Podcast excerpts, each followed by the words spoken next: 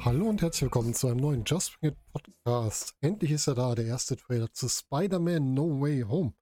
Das heißt, wir müssen da doch mal einen Blick auf den Trailer werfen und analysieren mal, was wir da so gesehen haben. Das haben wir jetzt schon mit Ghostbusters gemacht oder mit What If.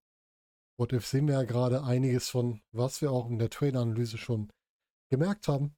Ja, und jetzt wollen wir mal auf Spider-Man schauen. Der dritte Teil in der Spider-Man-Reihe, in der MCU Spider-Man-Reihe der Spider-Man, der auch gerne so ein bisschen als der ja, Iron Boy bezeichnet wird, weil er ja der Zögling von Tony Stark ist. Und der halt hier jetzt, Spoiler, Spoiler, ohne seinen Lehrmeister, ohne sein Vorbild Tony Stark auskommen muss. Und sich da auch im Laufe des Trailers und scheinbar auch des Films wieder immer neuen sucht. Dem er ja nicht zwingend nacheifern kann, aber indem er Unterstützung findet und vielleicht auch mal Rat findet. Aber lasst uns langsam reinstarten. Wir fangen wie gewohnt am Anfang an. Denkt bitte dran, das hier ist alles reines Spoilermaterial. Das heißt, ich werde über alles sprechen, was im Trailer vorkommt. Und auch schon mal über Sachen, die man dazu aus Comics, aus vorherigen Filmen wieder beziehen kann. Wir beginnen mit dem Trailer, äh, mit dem Anfang des Trailers, bei dem Spider-Man Peter Parker gemeinsam mit seiner angebeteten MJ auf einem Dach liegt und äh, ja, MJ liest halt vor, was man so alles denkt, was Spider-Man jetzt nach der großen Offenbarung, dass Spider-Man, Peter Parker die gleiche Person sind, was er denn so alles kann, zum Beispiel Frauen hypnotisieren. Das Ganze ist so ein ganz süßes äh, Zusammenspiel der beiden, bei dem man ein bisschen auf die Chemie setzt. Ein bisschen dieser romantische Bereich. Wem das bekannt vorkommt, der erinnert sich vielleicht noch an die Szenerie mit Tobey Maguire und Kirsten Dunst am Ende von Spider-Man 3 wo die beiden zusammen in Sp Spider-Mans, Spider-Mans, auch schön, in Spider-Mans Netz hängen und da auch so diesen kleinen romantischen Punkt haben. Das heißt, das wird hier schon mal aufgezeigt. Wir haben ganz verschiedene Aspekte im Film. Wir haben die romantische Seite. Später haben wir dann auch die etwas bittere Seite. Das kommt alles so peu à peu dazu. Und natürlich haben wir wieder den typischen MCU-Bereich.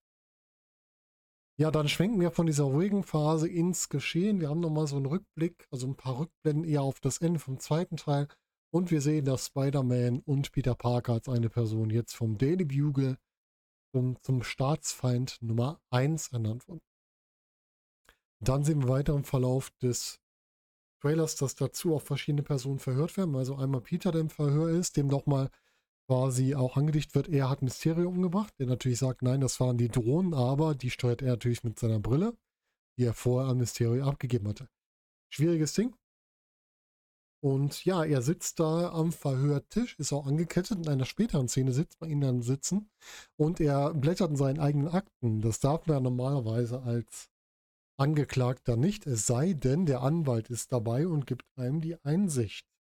Und da erscheint auch eine Person, die wir nur so bis zum, ja, zur oberen, ja, knapp zur oberen Hälfte des, des Hemdes sehen, die quasi neben ihnen sehr emotional nochmal auf den Tisch haut. Und da scheint es sich ja um den Anwalt zu handeln. Und hier ist halt jetzt die Frage, wer ist der Anwalt von Spider-Man? Es wird gemunkelt, dass es sich hierbei um Matt Murdock handelt, den wir aus der ja, Serie und auch dem Comic Daredevil kennen. Also Daredevil der in seinem normalen Leben ja ein Anwalt ist, und zwar Matt Murdock. Und hier wird halt gemutmaßt, dass vielleicht Matt Murdock der Anwalt von Spider-Man ist und damit auch die Figuren aus dem Serienuniversum vielleicht peu à peu hier mit in die Filme eindringen. Und dann haben wir noch eine kurze Szene, wo Ned verhört wird, eine kurze, wo Tante May verhört wird. Da sehen wir keine weiteren Informationen. Wir sehen halt, dass die Leute, die Spider-Man und Peter Parker näher stehen, hier entsprechend auch mit ja, ins Verhör gezogen werden und sich entsprechend rechtfertigen müssen, wie es aussieht. Dann gibt es Szenen aus der Schule von Peter. Wir sehen, wie Peter auf dem Weg zur Schule ist, belagert von Journalisten. Wir sehen aber auch, dass er nicht alleine ist. Einmal ist natürlich MJ dabei, die auch seine Hand hält. Dann haben wir Ned, der dabei ist. Und wir haben interessanterweise im Hintergrund einen jetzt blonden Flash Thompson. Und Flash Thompson ist in den Comics blond. Im Film ist jetzt ja nicht. Er war ja so ein bisschen der Gegenspieler von Peter Parker. Die beiden mochten sich ja nicht. Aber sagt, ähm, Flash mochte Peter nicht sonderlich. Flash war aber ein großer Fan von Spider-Man. Und jetzt, wo er weiß, dass Peter und Spider-Man eine Person sind, hat er sich nicht gegen Spider-Man gedreht, was ja die Möglichkeit gewesen wäre, sondern hat sich auf die Seite von Peter gestellt, wie es aussieht, unterstützt diesen entsprechend weiter. Ja, in der Schule wird der Weg auch nicht leichter. Da wird er von seinen Mitschülern entsprechend bedrängt mit Handykameras und so weiter. Und wir sehen wieder auf dem Bildschirm, wo wir auch die ähm, Ereignis vom Snap hatten mit der jungen Dame vom ja, Schulfernsehen, dass diese jetzt wohl scheinbar vor der Schule steht und von da berichtet. Das heißt, auch das wird wieder aufgegriffen und fortgeführt. Dann haben wir später eine Szene, wo Peter in einem komplett neuen Spider-Man-Outfit unterwegs ist. Und zwar in einem schwarz-goldenen Outfit. Das wurde schon gespoilert durch die Funko-Pop-Figuren, die es dazu gibt. Und äh, er ist dort sehr aufgewühlt, äh, zieht sich die Maske runter, läuft durch so eine Einrichtung. Das ist eine Feast-Einrichtung. Die Feast-Einrichtung kennt ihr vielleicht noch aus dem Spider-Man-Spiel für die PS4. Also die Organisation, die sich um Obdachlose und New York, in New York kümmert. Und ich glaube, da gab es sogar im ersten Teil oder zweiten Teil auch eine Szene mit Tante May, die entsprechend dort äh, gearbeitet hat. Auch das wird hier nochmal aufgegriffen. Wie gesagt, der neue Anzug, das ist eh etwas, was sehr stark in den Trailers zu sehen ist. Spider-Man taucht in ganz verschiedenen Anzügen auf. Wir sehen ihn mal in seinem alten Anzug, so aus dem ersten Teil. Dann sehen wir ihn in seinem Nano, Spider-Man, äh, Iron Boy, wie auch immer Anzug mit seiner Kampfausrüstung zum Teil noch. Dann sehen wir noch hier diesen schwarz-goldenen Anzug. Also vielleicht hat auch das schon was mit verschiedenen Dimensionen zu tun verschiedenen Spider-Man zu tun. Das wird sich wahrscheinlich dann im Film zeigen. Ich bin sehr gespannt darauf. Wir haben noch eine Szene bei Spider-Man zu Hause, wo wir ähm, durchs Fenster draußen Blaulicht sehen. Er sitzt gemeinsam mit Tante May auf der Couch und dann sehen wir so einen Shot, wo quasi jemand mit der Kamera in den Raum kommt und die beiden entsprechend da drauf blicken. Aber nicht, dass sie irgendwie verängstigt sind, sondern eher überrascht. Im Internet wird gemutmaßt, dass hier vielleicht ein wütender Mob quasi eindringt. Das glaube ich eher nicht, weil dann werden die beiden halt eher erschrocken. Das sieht für mich eher aus, als würde jemand auftauchen, mit dem sie nicht rechnen. Entweder ein Wiederkehrer oder jemand, den sie vielleicht kennen, aber hier nicht erwartet haben. Da bin ich auch gespannt, was sich daraus entsprechend ergibt. Ja, und dann haben wir natürlich einen ganz großen Themenbereich zusammen mit Dr. Strange. Also Peter geht zu Dr. Strange, weil er halt eine Lösung sucht. Er will aus dem Dilemma raus. Zumindest suggeriert uns das der, der Trailer so.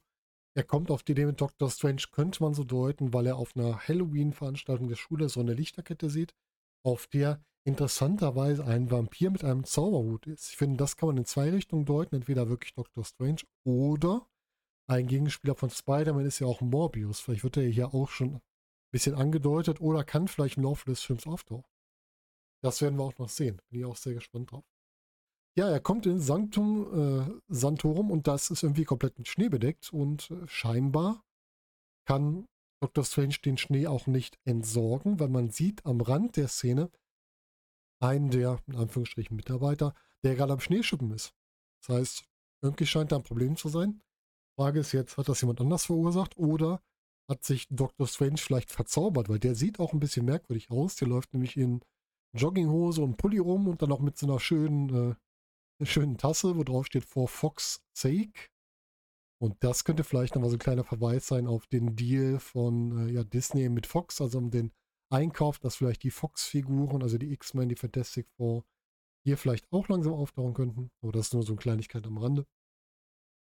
Und es gibt so eine kleine äh, Szene wieder, wo wir wieder diesen Wechsel sehen von Tony hin zu Tony Stark hin zu Doctor Strange, weil wir hatten das schon bei Tony Stark, da sie ihn erst Mr. Stark genannt hat, dann irgendwann Tony genannt hat. Und hier ist das gleiche Spiel. Er hat ja in den Avengers-Filmen mit der Ansprache Doctor Strange begonnen, dass er ihn so genannt hat. Und hier nennt er ihn jetzt Steven und Doctor Strange. Er akzeptiert das auch, weil er heißt ja Dr. Steven Strange. Aber bislang hat ihn keiner hier in den Erzählungen überhaupt mit Vornamen angesprochen. Selbst Wong nicht, der ihn hier in einer späteren Szene noch anspricht. Und ja, Spider-Man möchte von Dr. Strange, dass er im Grunde das Ganze ungeschehen macht. Aber er möchte eigentlich, dass die Taten für Mysterium, Mysterio zurückgedreht werden. Und ja, Strange entscheidet sich dafür was anderes, wovor er von Wong nochmal gewarnt wird. Der steht vor einem Portal mit Koffer in der Hand, also Wong, und warnt Strange. Strange macht das nicht. Das ist keine gute Idee, diesen Zauber auszuführen. Und dann geht er durch das Portal. Da wird auch im Moment viel drüber gemutmaßt, was das ist. Ist das der Übergang von Wong Richtung Shang-Chi, wo man ihn ja vielleicht in so einer kleinen Szene sehen kann. Ist das einfach nur eine Reise von Wong, weil man da diesen kleinen Schrein sieht, der ähnlich dem aus äh, Kamata ist? Das ist auch noch sowas, das vielleicht noch im Film aufgeklärt werden muss. Ja, dann wendet Strange doch den Zauber an, gemeinsam mit Peter. Und der Zauber hat aber die Funktion, dass alle vergessen, dass Peter Spider-Man ist. Das heißt, auch Tante May, auch MJ, auch Ned, alle würden das vergessen. Und Peter redet die ganze Zeit dazwischen, dass es doch gut wäre, wenn die das noch wüssten und so weiter. Und das stört den Zauber oder Dr. Strange so sehr, dass der Zauber irgendwie schief läuft und damit scheinbar das Spider-Man-Multiversum entsteht. In der Folgeszene sehen wir dann so diese Stadtverdrehungseffekte, habe ich es mal genannt, die wir auch aus Doctor Strange kennen, wo sich die Stadt so in sich faltet. Und wir sehen Spider-Man, der dort äh, ja rumspinnt, sage ich mal, also mit seinen Fäden rumspinnt und der dann irgendwo runterstürzt und Doctor Strange hinter ihm her. Hier ist natürlich die Frage, wird er hier gejagt oder will Doctor Strange ihn retten, weil er sich in der Welt nicht zurechtfindet? Das mit der Jagd könnte man auf die spätere Szene beziehen, weil da haben wir eine Szene, wo wir Dr. Strange sehen, der quasi mit Spider-Man das gleiche macht, wie die Ancient War mit ihm gemacht hat, die ihn quasi aus seinem, raus, aus seinem Körper rausschlägt, also in diese Astralebene. Und dabei hat Spider-Man irgendeine Box in der Hand. Es könnte sein, dass er die aus dem Sanctum Sanctorum geklaut hat, um selbst das Ganze rückgängig zu machen. Weiß man natürlich nicht. Und wir kriegen die Ansprache wieder, also diese väterliche Ansprache von Dr. Strange Richtung Peter Parker, dass er versucht, zwei Leben zu leben. Auch das ist interpretierbar. Ist nämlich die Frage, ist das dieses typische, du bist Superheld und junger Erwachsener? Oder hat Spider-Man oder Peter Parker sich hier entschieden, dass der in zwei verschiedenen Paralleluniversen lebt? Einmal als Peter, einmal als Spider-Man. Auch da ist ganz viel Interpretationsmöglichkeit drin. Wir sehen dann noch scheinbar etwas härtere Ereignisse. Wir sehen Happy Hogan wieder, der hier auftaucht und der vor einem zerstörten Gebäude steht, auf das sich gerade Soldaten mit, oder Soldaten oder Polizei, ich kann es nicht genau deuten, mit ähm, Laserzielfernrohren drauf zubewegen. Ja, die Frage ist, was hier passiert ist. Ist das etwas, wo das Militär gegen Spider-Man angeht oder gegen einen seiner Widersacher oder ist hier vielleicht einfach ein Unglück, irgendein wissenschaftliches passiert, wo wiederum das Militär ähm, überprüfen muss, was da passiert ist? Auch das werden wir wahrscheinlich im Film sehen. Und was wir sehen, sind ganz viele Gegenspieler von Peter Parker von Spider-Man. Deutlich zu erkennen ist Alfred Molina als Doc Ock. Den kennen wir aus den alten Spider-Man-Filmen mit Tobey Maguire. Und der taucht ja auf aus einer zerstörten Straße und spricht Spidey sogar direkt an und trägt dabei das Outfit, was man primär aus den Comics kennt. Auch schon mal interessant. Das ist ja sehr viel mit Bezug auf die Comics. Dann sehen wir einmal Spider-Man Dr. Strange auf einem Zug, wobei Dr. Strange ja eine sehr dunkle Kleidung trägt. Das ist die Frage, haben wir hier jetzt einen bösen Dr. Strange oder haben wir hier irgendwas, was von Dr. Strange Besitz ergriffen hat? Das könnte auch interessant werden. Und dann haben wir in einer Red-Spin-Szene eine grüne Kürbisgranate, was es natürlich an den Green Goblin erinnert.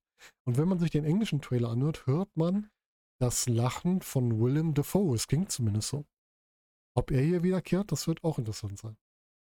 Dann sehen wir noch äh, gelbe Blitze. Blitze verbindet man immer mit Elektro, der allerdings in den Filmen mit Andrew Garfield eher blaue Blitze hatte, aber im Comic sind das auch die gelben Blitze. Das heißt, auch Elektro könnte hier ein Teil sein. Und wir sehen in einer irgendeiner dunklen Ecke hinter Spider-Man auf einmal eine dunkle äh, Gestalt auftauchen. Wenn man da mal auf Pause geht, kann man so schemenhaft zwei Augen und ein Maul erkennen, was vielleicht auf den Lizard hinweisen könnte. Und in einer weiteren Szene sehen wir dann wieder die Blitze, die auf äh, die so Sand aufwirbeln. Da ist halt die Frage, haben wir hier vielleicht den Sandman auch noch? Und wir sehen, dass der Sand sich quasi so ein bisschen schützend vor Spider-Man in seinem schwarz-goldenen Outfit schiebt. Also ist die Frage, kämpft hier Sandman an der Seite von Spider-Man oder ist das nur ein Zufall, nur ein Effekt? Das ist auch interessant. Und wie gesagt, die Lichterkette habe ich schon angesprochen. Ist das vielleicht ein Hinweis auf Morbius? Und damit mit den ganzen Andeutungen, die man hat, ist halt die Frage, treffen wir hier auf die Sinister Six? Wenn wir das erste Mal die Sinister Six hier sehen einem Spider-Man-Film, also die großen Gegenspieler von Spidey in halt einer etwas anderen gemischten Form. Weil Doc Ock wirkt ja schon so ein bisschen wie so ein Anführer, in dem wie er dargestellt wird. Und er war halt, ich glaube, bei drei Viertel der Sinister Six Gruppierungen mit dabei. Auf jeden Fall macht der Spider-Man No Way Home Trailer. Sehr viel Vorfreude auf Spider-Man. Er stößt wieder das Multiversum an, was wir jetzt schon bei WandaVision hatten, schon bei Loki hatten. Und ja, ich bin gespannt, wie sich das Ganze entwickelt. Ob hier wieder die nächste Entwicklungsstufe für Spider-Man ist, was mit den ganzen Figuren passiert und wen wir wirklich als Gegenspieler oder als Mitkämpfer hier kennenlernen. Wir wissen ja auch noch nicht, ob Tobey Maguire oder Andrew Garfield auftauchen. All das werden wir erleben. Und sobald wir da News haben, werdet ihr die natürlich wieder in den Flimmer News erfahren.